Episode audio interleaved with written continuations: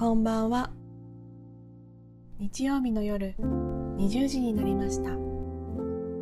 北欧暮らしの道具店がお届けするエッセイラジオのお時間です。一日を無事に終えてほっと一息つきたい時に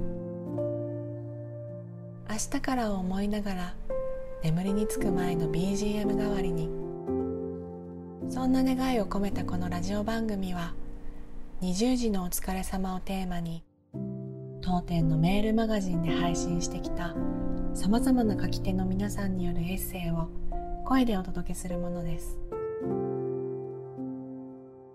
さて今夜お読みするエッセイの書き手はフォトグラファーの馬場若菜さんです。読み手は北欧暮らしの道具店のスタッフ須山がお送りします。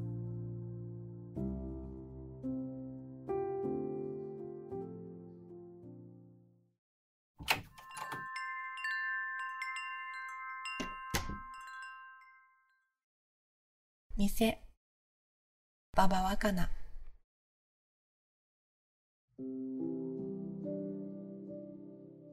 子供が0歳の頃保育園には入れなかったし仕事も即バリバリ復帰できたわけではなくゆったりしたペースだった。産後の体はフラフラだったけど子供と二人きりの昼間は何か外の空気を吸いたくなって散歩がてら外へ出て抱っこ紐で前に抱いたまま近所の店に入りボロボロと食べかすを赤子の頭の上に落としながら昼食を食べたりしていた。そんな時店の人がつかず離れずでも気軽に話しかけてくれると随分嬉しかった。大人と喋るのがそのタイミングだけだったりしたから。世の中と細い糸だけでつながっているような不思議な感覚のあの時期。そういった触れ合いがやたらとあったかく感じられてありがたかった。客にすり寄らなくていい。ただその店らしくいつも通りにしていてくれればいい。そしてそこに座ることを受け入れてくれたら嬉しいのだ。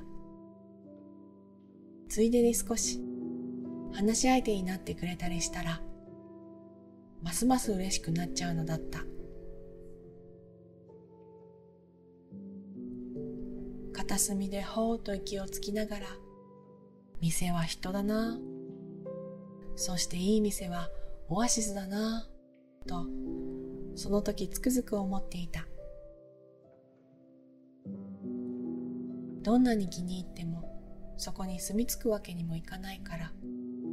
客にとってはある種非日常である店という場所は店の人にとっては毎日の仕事場なんだもんな。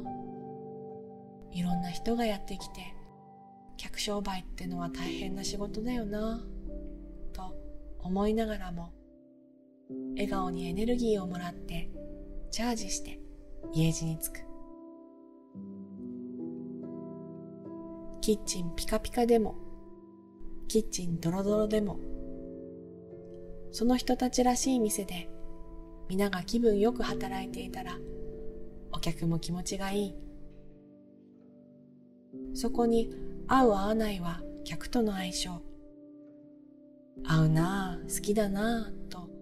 通いたくなる店が近所にあったらラッキーな話だし。知らない街で初めて入った店の雰囲気が良かったらとても嬉しく安心する。そしてその店が美味しかったらすごく嬉しいけど。そんなに美味しくないのに店の人たちがとても朗らかかつ自信満々にこれいいでしょ？こいつが考えたデザートなんですよ。とニコニコ教えてくれた時はうんなんかいいなこの人たち。元気出たわ。と思ったし。びっくりするほど勢いよくジャーッとお湯を注いで入れてくれたコーヒーを飲みながらめちゃめちゃ薄いけどでもこのおばあちゃんの佇まいが好きだなと思った喫茶店もある。そういう店もカウンター越しに職人技を目撃してワクワクするような店も微笑みが生まれる瞬間人と人は深入りしなくてもそこにいるだけで何気なくエネルギーを与え合うものだと気づく。あなたが食べるために作る人。あなたの作ったものを食べる人。食べ物を返すから。飲食店はそれがより顕著なんだろうな。いろんな店の皆さんに感謝と敬意を抱きつつ。今日も一日お疲れ様でした。どうぞ良い夜を。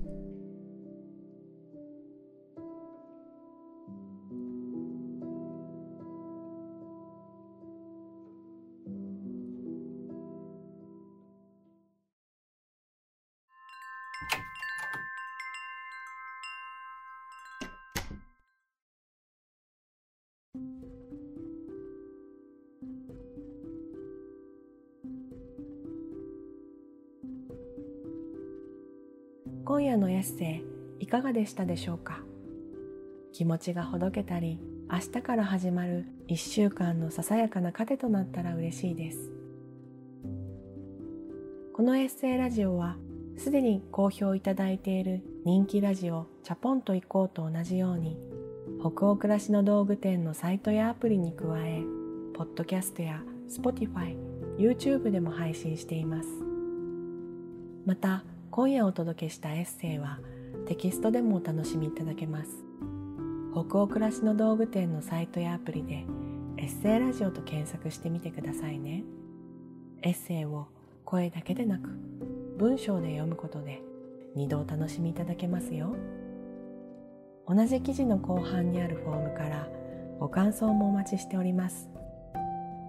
それでは今夜も最後までお付き合いいただきありがとうございました。次回はどなたが書いたどんなエッセイをお読みしましょうか。どうぞ楽しみにしていてください。今週も一週間お疲れ様でした。明日からもきっといい日になりますように。おやすみなさい。